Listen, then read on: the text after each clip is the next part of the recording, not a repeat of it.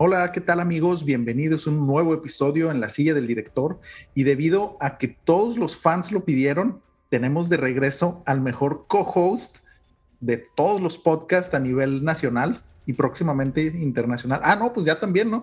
Es el mejor co-host en, los, en el mejor podcast de cine en México y Nueva Zelanda. Démosle la bienvenida nuevamente a David González, que nos acompaña desde el otro lado del micrófono. ¿Qué tal, David? ¿Cómo estás? Hola amigos, muy bien. Por ahí la semana pasada tuve una, una boda. Saludos a mi amigo Kamala. no pude estar. Si no han escuchado el capítulo, eh, por favor vayan y escúchenlo. Estuvo muy interesante de, la gran serie Evangelion. Por ahí acuérdense de seguirnos en redes sociales, que por ahí estuvimos eh, subiendo cosillas de, esta gran saga. Entonces, si por ahí se les, se les fue, véanlo. Y pues muy emocionado de iniciar una semana más aquí en la silla del director Israel. Sí, muy, muy emocionados de tenerte de regreso. Y nada más para que se fijen el calibre de personalidad que tenemos aquí en David, pues que te invite la vicepresidenta de Estados Unidos a su boda. ¿Qué tal estuvo esa boda de Kamala Harris? Kamala Harris, sí, no, bueno, esta no era Kamala Harris, pero también igual su boda estuvo muy divertida también. No, no, qué bueno. Oye, David, y pues bueno, ¿qué, qué? Nos traes noticias muy interesantes para contrarrestar tu ausencia la semana pasada. Cuéntanos con qué vamos a empezar el día de hoy. Que quiero empezar con una nota que empezó en tono de mame por ahí, donde decía que, que Tenoch Huerta iba a ser el nuevo amor para el universo extendido de Marvel. Uf, sí. Cosa Que, que, híjole. Sí, no, está, está, no sé. Bueno, tú y yo hemos platicado fuera del micrófono sobre lo que nos hace sentir este ser conocido como Tenoch Huerta, pero eh, no, quiero robarte la nota, David. Cuéntanos, ¿qué, qué, qué es dice esta nota? Es, muy curioso porque fíjate que esta nota primero salió en tono de broma, yo creo, en la Liga de los Supercuates, el, el mejor contenido de Internet, así se llama. Que, no, el mejor contenido de Internet somos nosotros. Claro. Entonces decían que, que, que él iba a ser Namor. Después varios portales mexicanos lo agarraron y, pasó este efecto dominó, donde todo mundo eh, ve una nota, porque los editores eso es lo que hacen, hoy en día son muy huevones, y agarran notas y las van subiendo a sus portales y las dan como notas verdaderas, ¿no? De ahí la importancia de saber discernir. Sí hay acercamientos definitivamente de Marvel, sí hay acercamientos con él para que salga en una película, seguramente va, va a interpretar algo que ver con amor. No creo, y aquí se los está diciendo Mr. David hoy, no creo que se lo den. Este, y ojalá y no se lo den, porque además es bastante mamoncito. Ya habíamos comentado algo de esto, pero veo difícil que le puedan dar este papel tan importante a un actor eh, con tan poco rango, creo yo. No sé, ¿tú qué opinas? Sí, completamente de acuerdo, ¿no? Y pues bueno, todos sabemos que las fuentes de David son el mismísimo Kevin Feige, entonces probablemente tenga razón. Y sí, yo también creo que Tenoch Huerta no tiene los méritos aún como para ganarse un puesto, creo yo, en, en el MCU, ¿no? Y este, pues sí, tal vez como tú comentas, este, lo puedan poner de, de algún villano ahí de medio pelo o algo, pero no tal cual como, como uno de los personajes principales, ¿no? Que es Namor. Pero pues hemos visto cosas muy raras en, en, este, en este mundo del cine, ¿no? Entonces, todo puede pasar, pero fíjate que Namor es un personaje, contrario a lo que la gente piensa, bien importante y súper poderoso. Además de lo que él pueda tener como, eh, como metahumano, pues él tiene todo un ejército muy grande. En los cómics te dan a entender que, que, su ejército es más grande incluso que cualquier ejército humano. Entonces, híjole, a ver, a ver cómo nos va con eso. ¿Tú qué onda? ¿Qué nota nos traes el día de hoy? Mira, yo todavía para seguir echándole un poquito de tierra a todo lo que es Disney, eh, pues bueno, recordarán que en episodios anteriores hemos platicado sobre esta demanda de Scarlett Johansson a, Disney, o sea, no a Marvel Studios, sino a Disney directamente por todo el tema de que estrenaron Black Widow en simultáneo en el cine y en eh, Disney Plus. Entonces, que supuestamente después a esto se le unieron grandes estrellas como puede ser eh, Emma Stone, que sucedió lo mismo con, con, la película de Cruella, y también estaba rondando el rumor de que Dwayne Johnson, mejor conocido como La Roca, y Emily Blunt también iban a hacer algo similar, ¿no? Y pues todas las personas estábamos de que sí, poder femenino, únanse en contra de los villanos de Disney, ¿no? Y, oh, pues, ¿qué crees, David? Que esa sororidad cuesta alrededor de 20 millones de dólares porque M. Stone acaba de firmar la segunda parte de Cruella, o sea, bueno, el contrato, ¿no? Entonces, ¿qué opinas al respecto, David?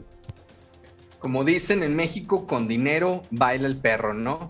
With money, the dog will dance. Entonces, pues fíjate, ya se olvidó todo que estaba la señorita. Eh, ay, no, no iba a decir Emily Blunt. No, Emma Stone. Este, Emma Stone, y ahora resulta que no pasó nada, ¿no? Que comentábamos tras de, de, cámaras que en lo personal se me hace muy gacho lo que está haciendo Disney porque está agarrando villanos que son muy malos, o sea, villanos que, no, que no tienen esta dualidad de colores, que no son ni siquiera villanos que puedes eh, después decir, bueno, no era tan malo. No, villanos malévolos. O sea, Cruella mataba perritos. Cruella mataba perritos. Y con Cenicienta, o sea, la bruja era tan mala que se convirtió en un dragón y tenía cuernos, literal, emulando a Satán. y ahora resulta que tiene sus películas y son todos buenos y todos eh, eh, buenos y, tenían un buen corazón y eran malentendidos. O sea, eso se me hace muy mal. Tenían su, su corazón en un, en un buen lugar. Y este, no sé, o sea, esto, yo también no, no estoy muy de acuerdo en que hagan esto, pero, por ejemplo, quería preguntarte, David, ¿a qué villano, digámoslo así, de Disney, tú sí considerarías que pudiera ser un buen candidato a que le hicieran una película? Mira, me, gustaría mucho a mí ver la historia de Scar.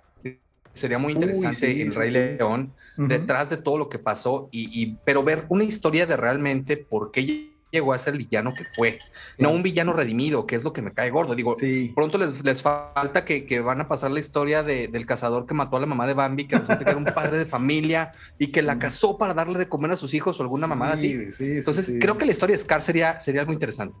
Sí, sí, completamente de acuerdo. Y fíjate que yo. ¿Y tú, Isra? ¿Tú? Yo creo que estamos en el momento justo digo, si ya Tenoch Huerta va a ser este güey de amor, pues que le hable de una vez a Paquita la del barrio para contar esta historia del pasado de Úrsula, güey. O sea, eso para Ándale, órale. A mí, a mí me interesaría. Me interesaría para. Porque, o sea, Úrsula es esta mujer toda poderosa dentro de los océanos y me gustaría llegar a conocer sus antecedentes de cómo llegó a ser tan poderosa, ¿no? Pero como tú dices, o sea, sin la necesidad de redimirla simplemente como ese backstory para entender sus motivaciones y esas madres, ¿no? Y yo creo que, pues sí, eso. Ese, sería, ese sería mi, mi plan de, villanos próximamente. Pues ahí está Disney Plus, para que se pongan las pilas y nos patrocinen, porque creo que son dos grandes ideas. Ver una película de Scar y una película de Úrsula sería algo maravilloso. Oye, Isra, y te quiero hablar como una última nota del día algo que me, causó más que, que, todo risa. Por ahí la semana pasada, la semana antepasada, Hugh Jackman, el conocido actor que interpretó a Wolverine de manera majestuosa, nada que decir ahí, subió eh, dos historias de Instagram.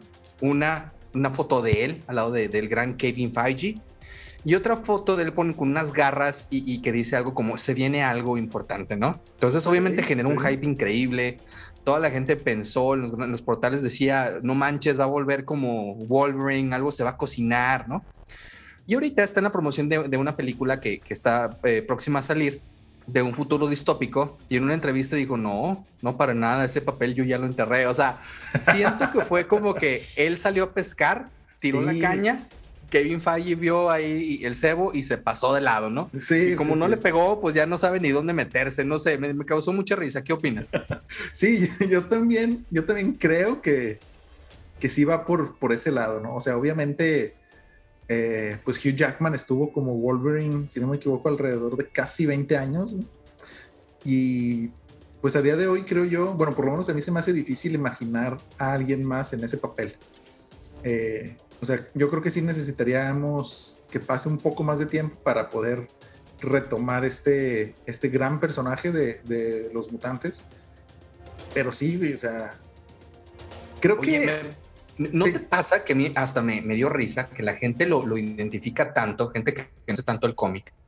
Y, por ahí se llegó a decir que eh, eh, el, Harry Potter, el, actor, lo querían poner como, como el, el próximo Wolverine. Y, si somos sinceros realmente, y si vemos el canon del cómic, no estaría mal. O sea, si ganara el, peso y se pusiera mamado, sería un perfecto Wolverine, porque en los cómics Wolverine es como el todo peludo, está chaparrito y, tiene este grit este de, en su personalidad, ¿no? Entonces encajaría muy bien, pero la gente está acostumbrado a ver un güey este, elegante que mide 1,90, sí. pero no es el Wolverine de los cómics. El Wolverine de los cómics es, es un gnomo de que vive en el bosque y que mide 1,30.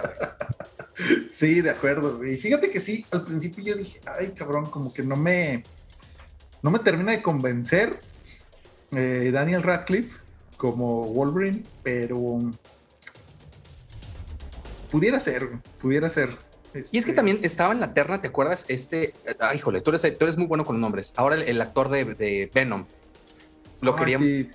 Este Tom Hardy, ¿no? Es Tom Hardy. Tom Hardy. Tom Hardy lo querían poner, pero obviamente ya no puedes. O sea, no puedes ser Venom y luego también Wolverine y, también este vender este tortillas los domingos. No puede hacer todo, ¿verdad? Entonces, definitivamente él ya no va a ser, ya no va a ser Wolverine. A ver, a ver qué pasa con esto. A ver, a ver qué Oye, y, y, estoy muy, muy emocionado de saber qué nos traes como primer plato a este, el mejor podcast de cine de la Laguna y de algunos alrededores. Sí.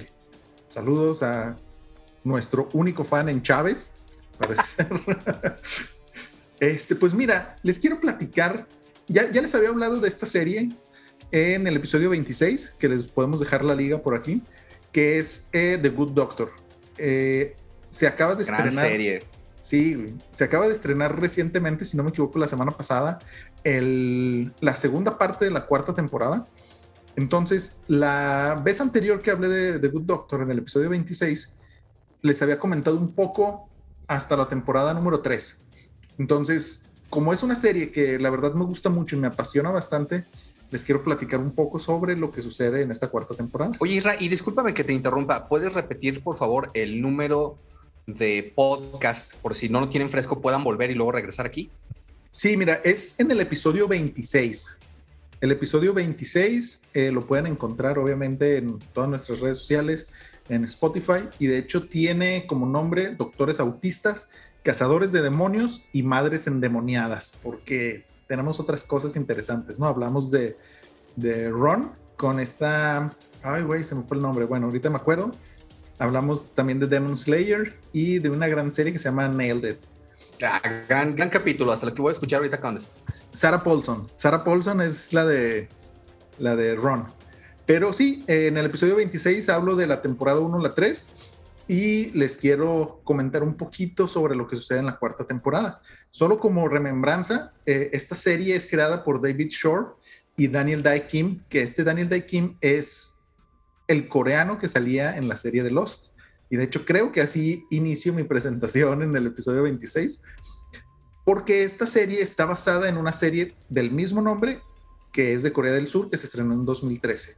Y como elenco tenemos como los actores principales a Sean Murphy, que es el doctor principal, este doctor con autismo, que es Freddie Highmore, que lo podemos recordar por ser Charlie en Charlie la fábrica de chocolates y más recientemente en Bates Motel. También Claire Brown, que es otra de las doctoras, que es Antonia Thomas, que yo nada más lo ubico por The Good Doctor y Lovesick, tenemos al doctor Aaron Glassman, que déjame decirte que me voy a comprar unos lentes como los de ese güey porque me gustaron mucho y me inspira este doctor, ¿no? Que es interpretado por el actor Richard Schiff, que él ha salido en varias series como Ballers, Vandal y Man of Steel. También tenemos ya en esta nueva temporada, tiene un poco más de peso la doctora Audrey Lim, que es la directora del área de cirugía de, este hospital y ella está interpretada por Christina Chang, que pues también prácticamente la vemos en puras series, ¿no? CSI, The Mentalist y Desperate Housewives. También dentro de esta temporada tenemos a la doctora Morgan Resnick, que la verdad estuve buscando y nada más tiene uno o dos créditos más importantes en, como extra o personajes muy cortos en Man, Mad Men, Lucifer y iZombie. También tenemos a Alex Park, interpretado por Will Jun Lee, que es eh, en la serie de Alter Carbon. También sale en San Andreas y en Rampage con La Roca, ¿no? Y básicamente esos son los personajes principales, ¿no? O sea, hemos cambiado un poquito de los que les platiqué la vez anterior. Y pues bueno, o sea, en esta serie seguimos con la historia de Sean Murphy, que ya es un residente senior dentro del Hospital San Buenaventura en San José, California. Y recordemos que nuestro protagonista tiene autismo y el síndrome del sabio. Sí, y en las primeras tres temporadas lo hemos visto cómo va creciendo como cirujano y en sus capacidades para relacionarse con otras personas, ¿no? Hacerse de amigos y hasta tener una novia o dos, dependiendo de cómo lo veas, ¿no? Eh, después del trágico final de la tercera temporada, que no voy a decir que es, porque es un spoiler muy grande, nos encontramos con muchas pérdidas en el hospital. Algunos de nuestros doctores favoritos de antaño de las primeras tres temporadas ya no están con nosotros, lo que ocasiona tristeza, traumas y dificultades a nuestros doctores, ¿no? Que siguen dentro del hospital. Eh, Perdón que te interrumpa, aquí estoy haciendo un guiño al doctor, me puse esta playera en honor a él, el tatuaje que tenía en el pecho. Sí, sí, sí, sí, de acuerdo. Eh, pero em, hay grandes pérdidas ¿no? dentro de los personajes, no solo de los compañeros de trabajo, sino de capacidades personales en algunos de nuestros personajes, como puede ser Resnick, que después de un final agobiante en la tercera temporada, deja por completo la cirugía para dedicarse a otras áreas del hospital. Pero así como perdimos algunos doctores, ahora hay audiciones para los nuevos residentes, donde encontramos un grupo muy peculiar también, casi tanto como los que salieron en la primera temporada, de cinco nuevos residentes que serán supervisados por nuestros ya conocidos doctores. Durante esta temporada podemos ver casos desde que los doctores lidian con el COVID, porque hay unos episodios especiales relacionados con el COVID, eh, sus consecuencias, tanto físicas como emocionales, nuevas relaciones laborales y personales, y casos bastante interesantes, como uno que me llamó mucho la atención es el de una pareja que quiere extender su vida hasta los prácticamente 200 años, con unos tratamientos experimentales que pudieran poner en riesgo sus vidas. Sin embargo, están como que muy mentalizados con eso y pues van a seguir haciéndolo a menos que Sean los convenza de otras cosas, ¿no? Otros doctores con algún nivel de autismo no detectado dentro de la trama, víctimas de disparo en manifestaciones, embarazos y sus complicaciones y algo más del estilo de la serie de Ámsterdam, de la que tú también nos platicaste, con un final en un hospital de Guatemala, donde las condiciones de este hospital están más cerca de parecerse al IMSS de Lerdo Durango aquí en México que al Hospital de San José Buenaventura en California. David, sin entrar en más spoilers, ¿qué opinas de esta serie? Creo que en el IMSS de Durango eh, te recetan paracetamol y te dan una nieve chepo y ya, te mandan a tu casa. Sí, sí, la nieve chepo cura todo. Oye, fíjate que, que, yo vi ya esta serie que es de mis favoritas. Eh, por aquí lo que vamos, platicamos de estas dos grandes series de hospital. Y, y, me gustó mucho, es una serie que me gusta mucho.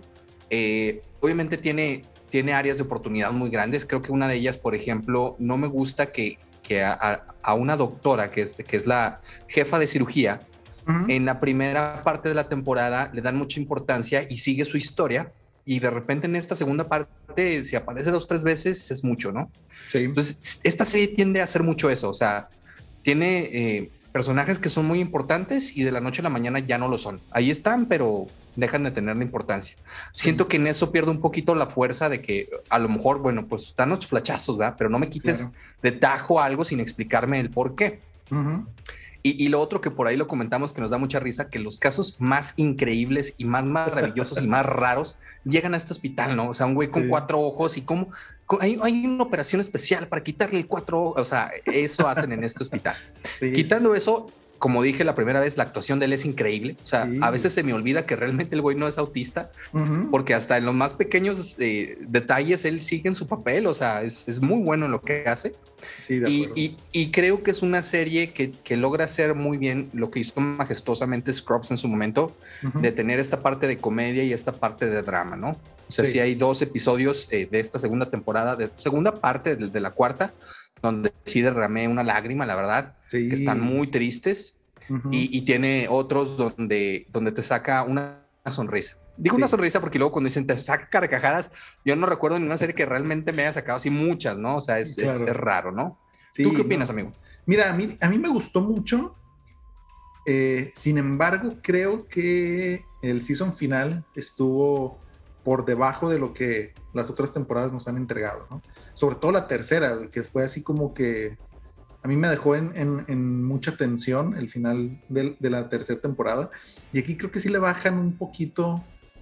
O sea, sí hay consecuencias de lo que está pasando, pero yo creo que no tan importantes como lo que vimos en temporadas anteriores. Y estoy completamente de acuerdo. Y de hecho, mientras estábamos viendo la serie, yo le comentaba a mi amada esposa Fanny, que le mando un saludo, de que, parece que Lynn, que es esta doctora que tú comentas, que se hizo la directora del departamento de cirugía, o sea, es un doctor más, o sea, no, no la vemos realmente ejerciendo su cargo este tan importante por el cual luchó y prácticamente se separó de quien era su pareja en su momento, ¿no?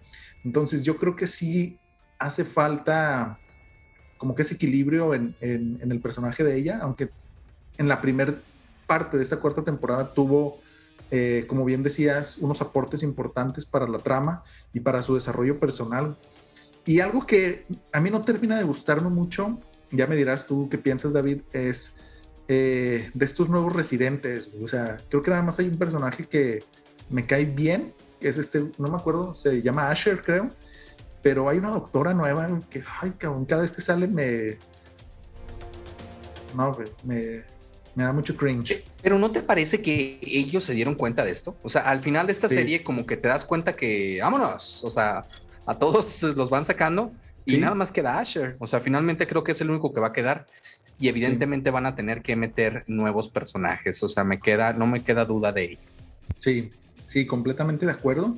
Y fíjate que a pesar de, de, ver esta serie y que me gusta mucho lo que pasa y los casos y todo eso, si, te pones a ver un poquito más y ves la vida de los doctores ya con experiencia dentro del hospital, o sea, como puede ser precisamente Lynn, eh, ¿cómo se llama? Andrews y, el, y Glassman, o sea, tienen una vida personal pues triste, pudiera decir, y, y la verdad es que en momentos como esos, digo, qué bueno que me salí de medicina. Pero ya cuando me toca pagar un doctor, digo, chingado, ¿por qué no le seguí? Pero bueno, David, ese es, ese es lo que tengo para ustedes hoy. Y como siempre, antes de pasar a la siguiente sección, calificación. A esta temporada yo le daría cuatro Christopher Nolan. Cuatro. ¿Tú? Sí, de acuerdo. Fíjate que a la serie en general le doy cuatro a esta temporada le doy 3.5. A esta temporada, nada De acuerdo. No, sí, muy bien. Completamente de acuerdo contigo. Y pues bueno, David, ¿qué tema nos traes tú para iniciar el día de hoy? Fíjate que te traigo una serie que tenía muchísimas ganas de hablar de ella. No había hablado de ella porque son cuatro temporadas, pero es una serie que, tenía que esperar a verlas todas para hablar de ella. ¿Por qué? Porque aquí termina la saga. O sea, no hay más. No va a haber más temporadas. Ok. Y estoy hablando de la gran animación y la gran serie de Castlevania o Castlevania, si estás en México, o ya no sé más cómo, decirle, ¿no? Y, como te digo, llega a su fin en esta cuarta temporada. Esta serie es basada en los juegos ochenteros. Bueno, eh, inició la saga en los ochentas con la saga de Konami. Okay. Y continuó por muchos años con, con muchísimo éxito, ¿no? Fíjate que la premisa del juego era algo simple, hablaba de la familia Belmont y, cómo ésta se enfrentaba, estoy hablando de los videojuegos, se enfrentaba a Vlad Tepes, o sea, a Drácula, cada 100 años. Okay. Porque en el videojuego cada 100 años él resucitaba, ¿no? Y entonces eh, la familia Belmont, obviamente con un nuevo personaje, porque pues, nadie vive 100 años, mi bisabuelo ya, eh, pues tenían que, eliminar a Drácula cada, cada siglo, ¿no? Eh, eh, en la serie, un experimentado Vlad recibe por accidente a la doctora Lisa, que busca ayudar siempre a la gente con sus dolores, con sus enfermedades, etcétera, ¿no? El temido conde se enamora de ella y viajan por el mundo y los dos este, van haciendo el bien y son, son muy felices y incluso este, Drácula pues es, es un hombre más, o sea, no, no, no aterroriza a nadie, él tiene su parte. Sin embargo, un día él se va de viaje porque va a buscar una hierba o algo que le encargó su esposa Elisa y ahí unos monjes la confunden con bruja, porque pues así somos de imbéciles los hombres desde tiempos inmemoriales. Sí, sí, sí. Y, no sé cuántas brujas, lo único que hacía yo creo que eran, eran herbolarias y cuántas pobres mujeres no quemaron por esto en la vida real, ¿no? Sí, sí, sí. Pues bueno, le pasa lo mismo a Alisa, la esposa de Vlad Tepes, y Drácula se súper encabrona y cuando la queman, jura venganza, ¿no? Les dicen, voy a volver en un año y los voy a matar a todos. Y así empieza esta gran serie. La verdad, es, es, increíble y le recomiendo mucho. De acordarme ya me dieron ganas de volverla a ver, está muy padre. Y bueno, es así como conocemos a nuestro héroe, Trevor Belmont, que es el último descendiente del mítico linaje Belmont, esta familia cazadora de vampiros. Eh, en esta primera temporada, casi por azares del destino, él rescata a Sifa, que es este, una poderosa hechicera, ¿no? La rescata, la rescata de un sueño eterno que estaba convertida en piedra y juntos encuentran a Alucard, que si lo escribes al revés, pues adivinaron, es Drácula, ¿no? ¿Y quién es Alucard? Alucard es el hijo de Vlad, Tepes y Lisa. Y juntos los tres este, juran destruir a Drácula, ¿no? La primera temporada de Isra se pasa muy rápido, solo tiene cuatro episodios. La segunda tiene ocho y la tercera y la cuarta tienen diez. Y bueno, conforme la historia avanza, vemos un aburrido y cansado Drácula creando un ejército gigantesco Conocemos muchos personajes muy interesantes, de los que destacan Godbrand, un vampiro vikingo sediento de sangre, está muy chido el personaje. Carmila, una vampira con maldad que asemeja, yo creo que solamente la de AMLO. O sea, este está bien interesante, interesante el personaje de Carmila, porque a ella sí la ves eh, realmente como que mala de corazón, me explico. Y a Blatepech, pues lo ves atormentado, o sea, es un personaje que a pesar de ser muy poderoso, te lo dan a entender desde el principio de la serie, es, es, un hombre que vive atormentado por la muerte de su esposa, ¿no? Y, porque desde ahí perdió el link, la conexión con su hijo por estar deprimido. O sea, es muy interesante eh, cómo te plantean a todos los personajes, ¿no? Sí. Eh, y a dos hechiceros humanos encerrados en el camino del héroe. Y ustedes si ven la serie van a entender el por qué. Uno se llama Isaac y el otro se llama Mike. Y esta es la parte que da magnificencia a esta serie. Esos son dos personajes redondos. ¿Por qué? Porque a veces son buenos, a veces son malos. Entiende sus motivos y van creciendo durante las cuatro temporadas hasta llegar a su clímax. Es muy interesante ver la historia y el background y por qué eran como eran y por qué terminan siendo lo que son. Y eso es, esa es la grandeza de esta gran, eh, gran serie animada. Gran serie animada, perdón. En la batalla final, Drácula y Alucard se enfrentan en la habitación de Alucard y vemos y percibimos la gran diferencia de poder que tiene uno con el otro, ¿no? O sea, la verdad se ve demasiado poderoso Drácula en toda la serie, no ves quién lo puede ni siquiera tocar, ni siquiera los héroes eh, se le podrían acercar, la verdad. Ok. Y, y ahí es donde la serie se hace magnífica, porque vemos la humanidad de Drácula, su compasión y el amor que tiene a su hijo, y en uno de los momentos más emotivos de la serie, Drácula muere trágicamente. Es decir, te dan a entender que Drácula dio su vida para no, o sea, él se da cuenta de que qué estoy haciendo, o sea, me estoy, me estoy enfrentando a mi hijo y yo a mi hijo lo quiero, o sea, yo daría la vida por mi hijo, no voy a permitir que nada le pase a él. Entonces es algo bien emotivo y bien padre. Creo que algo así quisieron hacer, por ejemplo, con Kylo Ren, pero no supieron cómo hacerlo, ¿va? Y aquí sí, o sea, al ver la serie, eh, en su segunda temporada y pasa esto, dices, híjole, te pega, o sea, está fuerte. Y podrías decir, pero Mr. David, nos estás contando el final de la serie. No, no, no. Este solo, esto es solo el principio de lo que pasa en la segunda temporada. Este, es una serie, eh, esta serie es animada y creada por Howard Ellis. Él fue conocido por un cómic muy, muy importante que hizo que se llamaba Transmetropolitan. La animación y es fascinante, el arte es espectacular y hay referencias y guiños directos al juego y jamás pierde su esencia, ¿no? Siguen siendo fieles a lo que representa el juego, a las armas que sacabas en el juego. Aquellos que le llegaron a jugar están muy contentos porque sacan lo que tienen que sacar en el momento que lo tienen que sacar, ¿no? Hay un gran desarrollo de personajes, hay una diversidad de criaturas increíbles y la animación es un 5 sobre 5 de Christopher Nolan. O sea, la animación es increíble, las sesiones de pelea son muy buenas. Eh, no deja de tener sus áreas de oportunidad. A veces es un poco pesada y tiene sus capítulos de relleno, pero es sin duda una de las mejores adaptaciones de un videojuego de animación que se han realizado. Le pone una putiza a He-Man, la verdad. Para mí, un sólido 5 sobre 5 en, en, en, animación. Yo creo que es lo mejor que ha hecho eh, Netflix.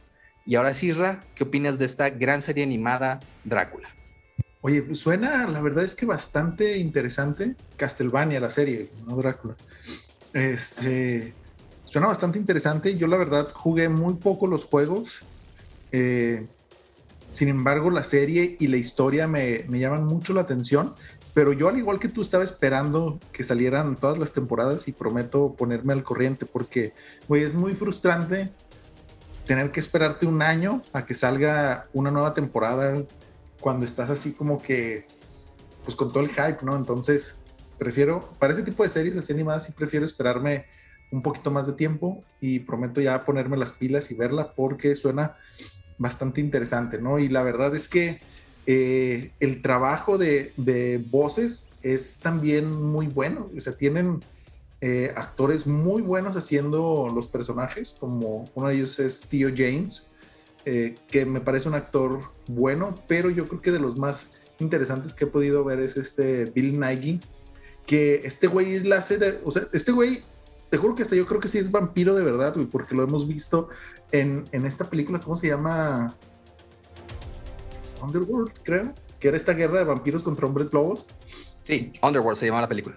Y que era de estos vampiros primigenios que controlaban y dominaban toda la raza, ¿no? O sea, sí tiene, tiene eh, actores haciendo las voces que me suenan muy interesante. También vemos por ahí a Jason Isaacs, que también es este, em, el papá de Malfoy, Lucius, Lucius Malfoy. Entonces son actores que, que me llaman mucho la atención. Malcolm McDowell, creo, también sale por ahí haciendo una que otra vocecilla, entonces suena muy interesante. Y ahora que comentas que, pues, tiene prácticamente cinco Christopher Nolans y, pues que sí, ¿no? O sea, sí cumple con el hype que nos prometieron.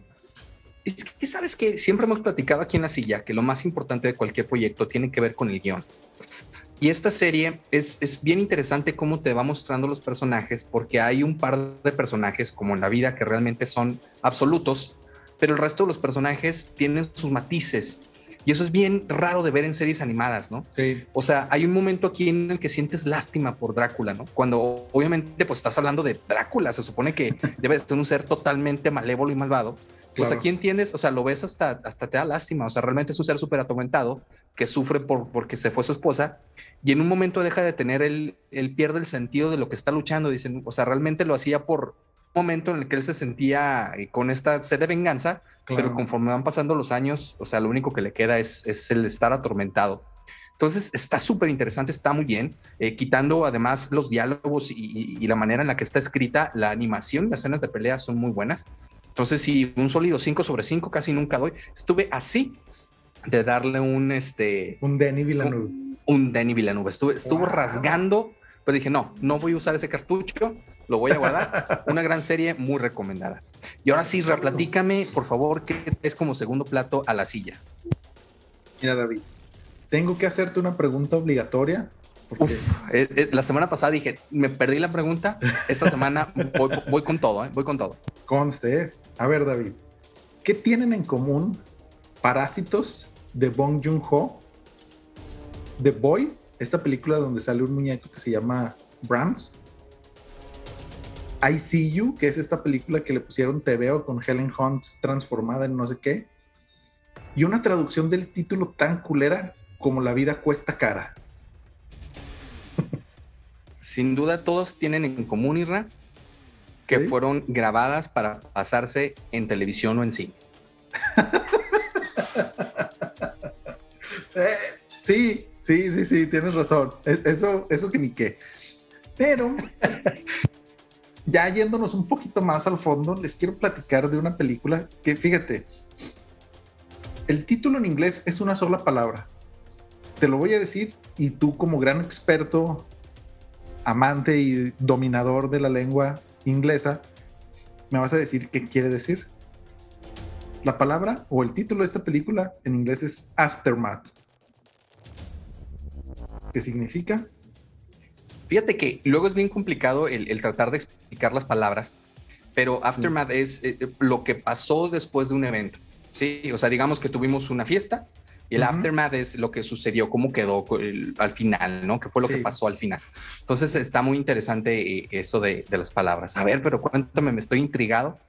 Ok, estamos de acuerdo que ningún significado que le podamos dar a aftermath quiere decir mudanza mortal.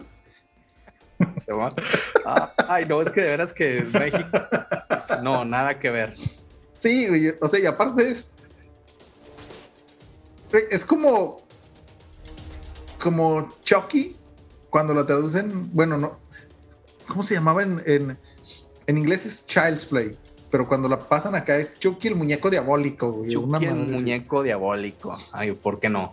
Entonces, ya, güey, es un spoiler completo a toda la película, güey. Y lo mismo sucede acá, mudanza mortal. Entonces, esta película está en Netflix y fíjate que cuando nosotros la vimos estaba dentro de los 10 primeros lugares de Netflix y se me hace tan extraño que haya estado esto y no eh, Betty la Fea. O sea, esta película la sacó del top 10 y eso ya habla mucho de, esta película, pero bueno. Esta película está dirigida por Peter Winter y es escrita por él mismo con ayuda de Dakota Gorman, que la verdad no tienen grandes créditos fuera de esto y vas a ver el por qué.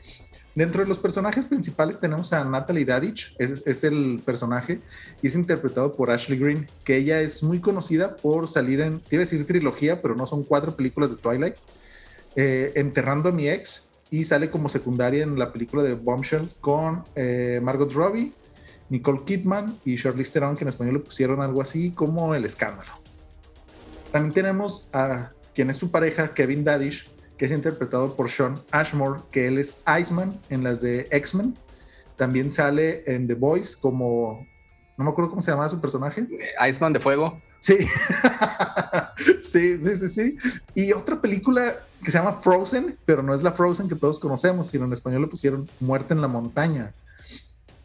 O sea, él tiene ligada su vida con el hielo. Sí, básicamente, ¿no? Y por último, también como un personaje importante, entre comillas, tenemos al oficial Richardson, que es un policía, que es interpretado por Sheriff Atkins, que él prácticamente sale en Open House, que en español le pusieron Puertas Abiertas, donde también era policía, y también sale en Los 4400 Lucifer. Entonces, para todavía meterle más emoción al asunto, digámoslo así, esta película está basada en hechos reales, de acuerdo a Netflix, ¿no?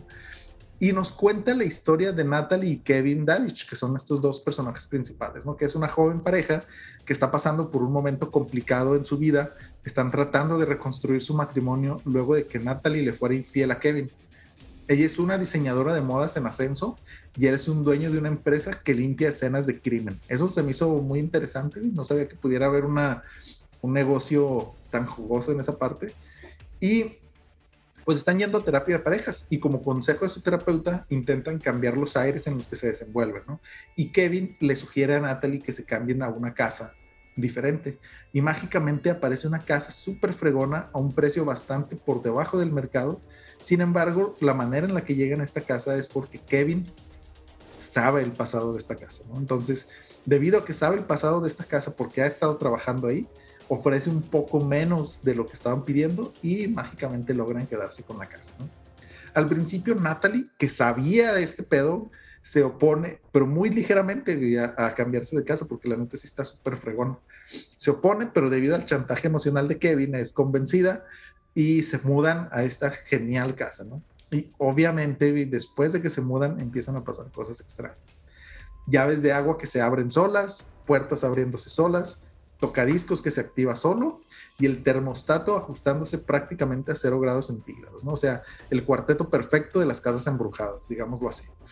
Sin embargo, parece ser que solo Natalie es quien se da cuenta de esto que está sucediendo y Kevin no termina de creerle de todas estas cosas. Tiene sus dudas y luego después sale que hay este pasados turbios de medicamentos que la pueden hacer alucinar, bla, bla, bla, ¿no? Al mismo tiempo que todo esto sucede, como si estos cambios no fueran lo suficiente para esta pareja, Kevin regresa a la universidad para formar un equipo en una clase con una chica sexy que suponemos que lo tentará a regresarle la infidelidad a Natalie, ¿no? Y Natalie firma al mismo tiempo un contrato con una distribuidora de ropa sin saber que su examante está detrás de ese trato. O sea, tú agrégale más leña al fuego, ¿no? Las cosas se siguen complicando por las, porque les están llegando cartas de amor a Natalie, revistas porno a Kevin y la casa es vandalizada en diferentes ocasiones y Natalie es atacada y prácticamente violada por unas publicaciones sospechosas en internet. Y el terror sigue avanzando hasta que a Natalie se le ocurre, al mero estilo de actividad paranormal, poner una cámara a grabar durante la noche y es donde las cosas terminan por descontrolarse. David, ¿qué opinas de lo que te he contado hasta el momento? Fíjate que es, complicado, es, es raro, porque la premisa que me cuentas suena muy interesante, suena algo que quiero ver. Sin embargo, por el contexto de lo que dices, creo que no lograron su objetivo con la película, pero si yo sin ver la película, si me cuentas así como me estás contando, yo sin duda la vería. Cuéntanos por qué no, no logró su cometido. Mira, es que es, es, es, completamente correcto lo que dices. O sea, la premisa suena interesante. Sin embargo, una vez más, la ejecución no es su fuerte, ¿no? O sea, tenemos esta situación en donde una de las cosas importantes, creo yo, es como que no terminas de conectar con, con los personajes al 100. Y hay personajes secundarios, digámoslo así, que entran como para tratar de crear más tensión en la, en la pareja, pero así como aparecen, así se van y no hay repercusiones en sus acciones. Y entonces, eh, eso es una de las cosas, ¿no? Porque aparece la hermana de Natalie, la mamá de Natalie, que tienen un pasado complicado familiar. Y así como llegan, así se van. Y en teoría sucede algo, pero como que se les olvida que salieron y hasta el final las vuelven a meter de manera muy forzada. Entonces, como que ese, ese tema no me, no me termina de cuadrar. Y luego, algo que a mí también se me hizo súper raro y que me sacó así como que del mood de la película es que este güey, el oficial Richardson, güey, tiene una, unos interrogatorios que, digo, yo sin ser policía no los haría, güey. O sea, sí, muy agresivo hacia Natalie, pero no en el aspecto de policía bueno, policía malo, sino así atacándola directamente de que está inventando cosas, que está envenenando al esposo, bla, bla, bla, que, que así, güey, así atacándolo y sin pruebas, ¿no? Entonces, como que eso también me saca de balance y yo creo que pudiera ser, eh, si esta película lo hubieran traído no sé, de perdido por lo menos antes de Parásitos, que ya diciéndoles que tiene algo de referencia, pues es un spoiler muy grande la película, ¿no? Y es de estas películas que en los primeros 20 minutos yo le dije a Fanny, dije, ya sé qué va a pasar al final. Y sí, dicho y hecho, más o menos por allí van, ¿no? O sea, me acerqué un 85% a lo que sucedía, pero no le dije qué, porque luego se enoja de que le arruinan las películas. Nuestra maldición, amigo. Sí, sí, sí, sí. Y y pues ya, o sea, no sientes realmente ese terror que te quieren transmitir. Digo, las actuaciones no son muy buenas tampoco, le quieren meter algunos aspectos de comedia con la los trabajadores de esta empresa que limpian escenas de crímenes, entonces como que, digo, no termina de cuajar al 100%. Y aparte creo que es muy larga, o sea, dura casi dos horas. Si esta película lo hubieran hecho de hora y media, tal vez hubieran podido quitar algunas cosas y como si nada, ¿no? Y aparte, hay algo que a mí se me hizo súper raro, porque hay unas escenas donde le meten cámara como con un efecto de ojo de pez que se curva así alrededor y se ve muy extraño, o sea, se ve como que no tiene concordancia con lo que estamos viendo en la película, o si te lo metieran tal vez en ciertos puntos que te dieran indicaciones de que alguien pudiera estarla viendo detrás de las sombras o cosas así, pues tal vez pudiera pasar, Así como, como en algunas películas que le meten un filtro amarillo para saber que estás en México y se lo quitan cuando cruzas Estados Unidos. Así, pues, pero aquí no, aquí es arbitrario, o sea, de repente pasa y de repente exactamente la misma toma y no sucede, entonces como que me saca de, balance. Y... Oye, pues, amigo, eh, y... Ah, perdón, adelante. No, no, no. No, te iba a preguntar que, sí. basado en esto, eh, ¿qué calificación le, le, darías? Mira, yo le daría dos, no, 1.5 Christopher Nolan. O sea, está. Vámonos. ¡Pum! Sí, sí, no, no puedo darle más y se me daría un crimen darle menos, porque sucede algo con un perrito que yo creo es lo único le, que le diste, le diste más a Selena, amigo. sí, es cierto. Sí, es que, güey, con Selena estaba cantando toda la serie, entonces tiene puntos extra por eso. Pero sí, eh, lo siento, lo siento para, para estos güeyes que no les pueda dar un poquito más. Y pues bueno, David, para cerrar el programa, yo sé que nos tienes algo muy interesante. Cuéntanos, ¿de qué nos vas a platicar? Que, que voy a hablar de una película en la que creo que vamos a abrir por ahí un debate muy interesante. Y, y, y bueno, ya no le voy a dar muchas vueltas. Vamos a hablar de, la película de, The Suicide Squad. Okay. Interesante desde el nombre, porque la primera película se llamaba Suicide Squad. A esta le pusieron The Suicide Squad, como diciendo, esta, es, la, buena, ¿no? Esta, esta es la chingona. Sí. Eh, empezamos con que Suicide Squad pues es ganadora de un Oscar, ¿no? O sea, la gente no lo sabe, pero, pero ganó un Oscar, ¿no?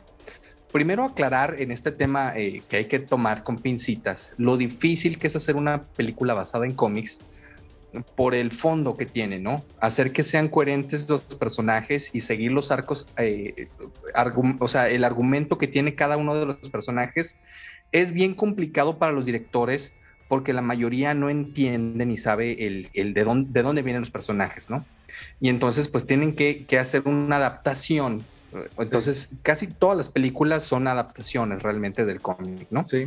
Entonces eh, tienes que tomar una decisión porque o le tiras al fandom o le tiras a lo grande, ¿no? O sea, que todo el mundo que no conoce los personajes y que sabe que va a haber una película basada en superhéroes le guste. ¿Qué pasa cuando no, cuando no le pegas? Eh, pasa lo que sucedió con The Suicide Squad. O sea, la gente que la vio no le gustó y la gente que conoce el background de los superhéroes, en este caso de los supervillanos, tampoco les gustó.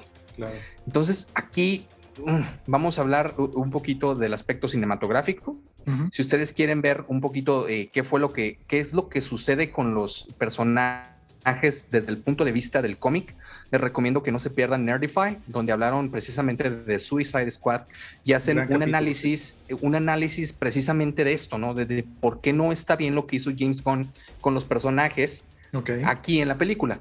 Nosotros hablando desde el ambiente cinematográfico, eh, vámonos directo. Lo primero es, ¿es mejor que la primera? Sí sin duda. ¿Va a ganar un Oscar? No, tampoco, tampoco hay duda ahí, ¿no? O sea, no va a ganar un, Oscar ahí. ¿Es la mejor película de DC que ha sacado? Mm, no lo creo. Pero bueno, déjenme, déjenme les cuento, ¿no? El primer punto es, es una de las películas más violentas y más sangrientas del mundo de los superhéroes que ha salido, ¿no? Sin duda es la película más sangrienta que ha salido de DC hasta el momento, ¿no? En la primera escena, Isra, vemos como el matador Luis Hernández eh, eh, está, te lo juro, es que son igualitos, güey, o sea, eh, y, trae una peluca también rubia. Entonces dices, güey, ¿en qué momento contrataron a Luis Hernández para esta película? Qué diversificar, no, totalmente. Vemos cómo él tiene una interacción con, con la majestuosa Viola Davis, que, que interpreta a Amanda Waller qué buen casting ahí. O sea, ella es Amanda Waller y Amanda Waller es Viola Davis. O sea, impone muchísimo esa, esa actriz. Entonces, les voy a hablar un poquito de, de, qué va la película, ¿no? Tras una primera misión fallida con otros integrantes, el nuevo escuadrón suicida terminará en una isla latinoamericana llamada Corto Maltese que en los cómics existe, y pues a nadie, no vamos a engañar a nadie, ¿no? O sea, están hablando de Cuba, que está dominada por crueles dictadores eh, el presidente no es otro portueño, es el actor se llama Juan Diego Boto. Eh, hay militares despóticos que está interpretado por el gran actor mexicano, no me acuerdo de su nombre. Pero por ahí subimos un meme en nuestras redes sociales para que, para que ustedes lo puedan ver. Salió en, esta película mexicana muy famosa. El cochiloco, exactamente. Guerreros revolucionarios, eh, científicos locos que experimentan con gigantescas criaturas, y, todos ellos tienen que, enfrentarse como siempre a una misión que parece suicida, ¿no? Al final, pues quedan muy pocos, muy pocos vivos, ¿no? ¿Y quiénes son los personajes que están en esta película? Bueno, como villanos, eh, ya se los comenté, vemos a, The Thinker, que, creo que un desaprovechado Peter Capaldi, eh, unen fuerzas a, Peacemaker y a Harley Quinn y también a Bloodsport, que Bloodsport es interpretado por Idris Elba, eh, Rick ah. Flag por Joel Kinman Obviamente Harley Quinn eh, es interpretado por... Eh, ay, se me fue su nombre, Isra. Margot Robbie. Margot Robbie, sí. Y por último, Paul Cadot Man, que es interpretado por David Dalmatian, ¿no? Sí. Eh, para mi gusto, la película es una película que cumple, es una película muy entretenida. tiene el sello de James Gunn, o sea, sin lugar a dudas, hay momentos en los que dices, se parece un poco a Guardianes de la Galaxia, pero ahí sí, yo en lo personal creo que no es culpa de él, porque todos los directores tienen su sello. O sea, todas las películas de David eh, Fincher se parecen a sus películas anteriores, como los de Christopher Nolan, Inception se parece a, me explico, o sea, todos tienen su sello particular. Entonces, no es que se parezca a una película de Marvel, es que se parece a una película de, James Gunn. De acuerdo logra tener este, eh, lo que siempre hace con sus personajes, eh, logra que conecten con el público, eso es bien, bien interesante. Fíjate que es una calca eh, del personaje de Blood, de Bloodsport que hicieron con Idris Elba a lo que hizo Will Smith. Haz de cuenta que son personajes igualitos, pero aquí sí Idris Elba logra, logra sacar eh, avante a su personaje. Porque entiendes que es un personaje que tiene grises y la relación que tiene con su hija es la relación que esperas que tenga un criminal con su hija. Claro. Cuando acá en la primera película, como Will Smith siempre le gusta que sus personajes sean súper buenos, pues el güey era el papá del año, Ah, pero también se pelea con Batman. O sea, güey, tantita, tantita congruencia. ¿sí, sí, sí, sí, Entonces, desde ahí esta película va ganando. Tienen un personaje de, de un tiburón semidios muy interesante que realmente cae muy bien y que todo el mundo, yo creo que se, se roba la película en ese aspecto. Y por ahí tenemos un, un cameo del gran Taika Waititi, que los dos minutos que sale ya te hace llorar el güey. O sea, tienes esta, esta maravillosa dualidad que muy pocos seres humanos tienen, en el que el güey, si el güey te quiere hacer llorar, te hace llorar, y si te quiere hacer reír, te hace reír, ¿no? Claro. O sea, lo poquito que sale Taika, es magnífico. La historia está bien escrita, está bien dirigida, tiene buenos efectos especiales, de lo mejor que se ha visto a DC. Una película con color, con luz, porque estamos acostumbrados a que dicen luces, cámara, acción en las películas de Marvel, y acá nada más dicen cámara y acción en las de DC, ¿verdad? siempre se les olvidan las luces, todo está oscuro, no ves qué está pasando. Aquí sí, o sea, se ve todo eh, con una gama de colores interesante. Mucha sangre, eh, las escenas son asquerosas en, en algunos casos, pero pues es algo que les gusta a los fans. Es una película muy entretenida, eh, y, como dije, es, es, bien complicado porque creo que logra llegar a, ese punto medio. No creo que vaya a ser una película que vaya a trascender más allá, pero tampoco creo que sea una mala película. Creo que se queda en el justo medio. Y, lo que querían hacer, pues lo lograron. O sea, es mejor que la primera película, sí. Logró lo que quería DC, no creo. O sea, tampoco es una película que es no manches, o sea, de Suicide Squad, no. Porque lo que hicieron, por ejemplo, con el personaje de, de Starro, que es un personaje bien importante en los cómics. Aquí lo ponen como un villano genérico que al final lo matan. No voy a decir porque no quiero dar spoilers. Sí, no, no. Este, pero bueno, después de, todo, de todo esto que te comento, Isra, ¿qué opinión tienes? Cuidado, porque también nos escuchan por ahí los de Nerdify, para que no nos tienen hate. ¿Qué opinas de, de esta película? Mira, he escuchado muchos comentarios de que es la película más marvelizada de DC no sé si es el término correcto, porque como bien dices ahorita, o sea, es el estilo de James Gunn. Eh, no tanto de, de Marvel, ¿no? Quiero creer. Y no sé, mira, yo la verdad no la he visto porque tuve mis problemas con la primera. Eh, uno de ellos, obviamente, el Joker, fail así completamente súper desaprovechado, creo yo, el, papel de Jared Leto en esa película. Eh, sin embargo, aquí en esta hay bastantes actores muy interesantes, eh, como Joaquín Cosío, que es el, el cochiloco. Entonces, gracias a Dios, podemos decir que si se hace lo de Tenoch Huerta, no va a ser el primer mexicano en una película de superhéroes. Gracias a Dios, porque si así es inmamable, ahora imagínate si hubiera sido eso y llorón. Sí, sí, también. Entonces, gracias, Joaquín Cosío. Eh, no sé, no sé, no, no es por echarle la culpa a DC, sino más que nada a Warner por muchas cosas malas que ha hecho con el universo de DC. Y pues la tengo ahí apuntada. O sea, sí la quiero ver.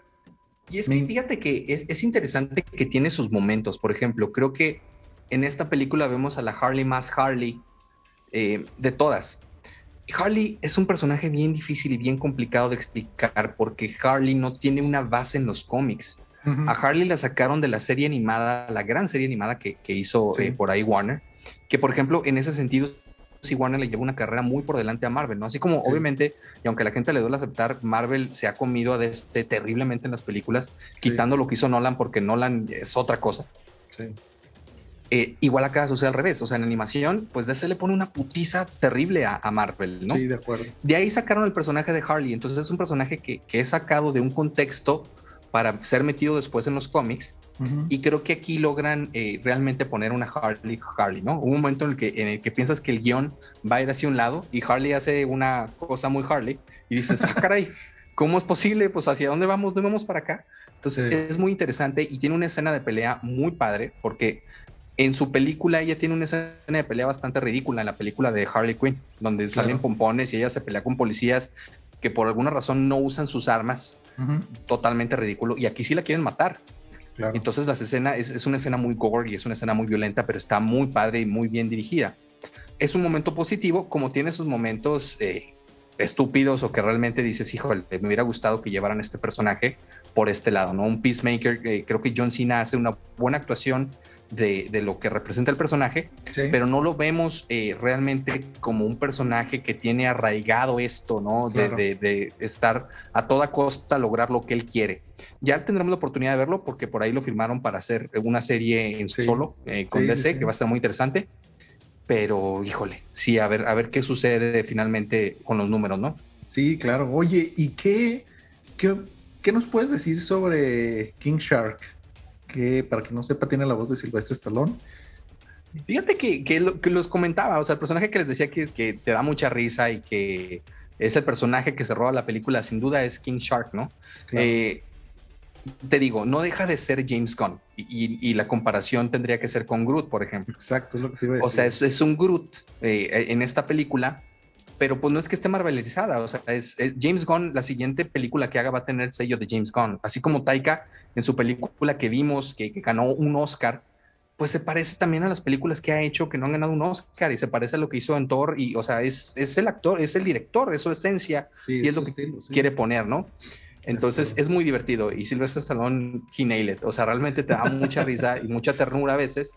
Y es un personaje que lo ves atormentado, pero por otro lado lo ves y es como un niño. Entonces, pues da mucha risa el personaje. Sí, sí, sí. Oye, y pues, ¿qué, ¿Cuál, dirías tú que es el, Si tuvieras que decir cuál es el personaje principal de Suicide Squad, o sea, del Escuadrón Suicida, pues, ¿quién considerarías tú que... Sí, sin, duda creo que el arco más importante que te dan aquí es el de Bloodsport, ¿no? O sea, al final él es el que, el que se lleva la película Idris Elba. Sí. Y estuve pensando mucho qué poner eh, a esta película. En la escala del 1 al 10, por ahí le pondría un 7.7. En la escala de Christopher Nolan le voy a poner un, un 3.3. Repito, es una película que está justo ahí en la mitad. Eh, ¿Se la recomiendo para que la vayan a ver al cine? Definitivamente sí. O sea, es una película muy divertida. Yo me la pasé muy bien. Comentábamos con, eh, comentaba con mi esposa que no, no lee los cómics ni, ni la conocí. Me divertí mucho. ¿Saben qué? Yo también me divertí mucho. Obviamente tengo esta parte detrás de, de, la cinematografía y lo que tiene que ver con los cómics, y esa es la parte que donde choco un poquito y digo, bueno, aquí, ¿por qué hicieron esto, no? Pero la película es una película muy divertida, la verdad. O sea, sí se la recomiendo, vayan a ver. Eh, y, por favor escríbanos y díganos qué opinan de esta película y qué calificación le darían en la escala de Christopher Nolan, en la escala de Eugenio Derbez, o si de plano no les gusta, por ahí un, un, Carmen Salinas que puedan sacar. Sí, sí, sí. Oye, y ya para terminar con este, tengo una pregunta. ¿Tú crees que hagan secuela de esto? Fíjate que, que, yo creo que no logró el hype que buscaban ni lo que querían hacer con Escuadrón Suicida. Creo que esta fue la última película que vimos de esto, porque además creo que a partir de este momento eh, el universo extendido de Marvel va a tomar un rumbo muy raro. Vamos a ver qué pasa con Batman y vamos a ver qué pasa sobre todo con la película de Flash y, y como les vaya en taquilla va a determinar eh, hacia dónde van, porque definitivamente ya está muerta la franquicia de Superman ya quitaron eh, a Henry Cavill, que es una estupidez. De acuerdo. Y también ya quitaron a Wonder Woman, que me parece muy acertado porque la última película fue terrible. o sea, sí, de acuerdo. y luego no, yo no quiero ir a, los, a los fans de DC porque pues ellos no tienen la culpa, no, no tienen nada, pero las películas son muy malas quitando lo que hizo Christopher Nolan, que repito, se, se, cuece aparte, quitando lo que vimos con el Joker, que también se cuece aparte porque son proyectos independientes. Exacto. O sea, realmente lo que le apostó Marvel a hacer un universo es un fracaso total. O sea, son películas muy, muy malas vamos a ver, este, ojalá y puedan hacer algo bueno, porque a la, gente que nos gusta el cómic y a la gente que nos gusta el mundo geek, pues queremos verlos triunfar. O sea, realmente no es como que yo traiga la bandera de Marvel y sí, muerte desde no. O sea, yo quiero ver un Superman increíble y quiero ver un, escuadrón suicida muy bueno y quiero ver qué pueden hacer nuevamente con el Guasón. Ojalá y lo consigan, ¿no? Oye, y por ahí tenemos una sorpresa para nuestros amigos que nos siguen en redes sociales. Este va a ser el primer capítulo donde nos van a poder. Si usted se pregunta cómo luce el, el, esa gran voz de Isra cómo lucirá Isra o cómo lucirá un Mr. David, a quién se parecerá. Guapísimo, pues bueno, ya lo van a poder, ya lo van a poder ver, Isra, ¿no? Claro que sí, porque Eh, estamos ya por lanzar nuestro canal de YouTube, donde quien prefiera seguir nada más escuchándonos y se desilusiona de lo que vayan a ver en YouTube después de eso, síganos en Spotify, no hay bronca, pero van a tener también la posibilidad de, poder vernos en YouTube, ¿no? Entonces, este, estamos preparando ese lanzamiento, pero próximamente nos van a poder ver por allá y se vienen cosas importantes, ¿no? Que esperemos. Oye, me acordé de por ahí, hay un podcast muy bueno, saludos si alguna vez nos escuchan, este, que se llama Cine y Alcohol. Y uno de los, de los dos que sale, de hecho, sale de espaldas por lo mismo. o sea, nunca le vemos la cara, o sea, le, vemos la nuca nada más. Entonces, a, nosotros sí salimos de frente. Si nos quieren ver y conocer cómo lo hicimos, pues véanos en nuestro canal de YouTube y síganos en todas nuestras redes sociales. Estamos muy activos y estamos haciendo muchas cosas por ustedes. Sí, completamente de acuerdo, ¿no? Se vienen cosas muy interesantes. Yo creo que va a ser justo y necesario para nuestro primer aniversario, que ya se acerca vertiginosamente. Entonces, eh, estén al pendiente, vienen cosas buenas. Síganos en todas nuestras redes sociales, como la silla del director del podcast. Y David, ¿algún otro mensaje para nuestros escuchas, nuestros fans? No se pierdan el programa de la próxima semana, que va a ser muy interesante. Chao. Hasta luego, amigos. Gracias.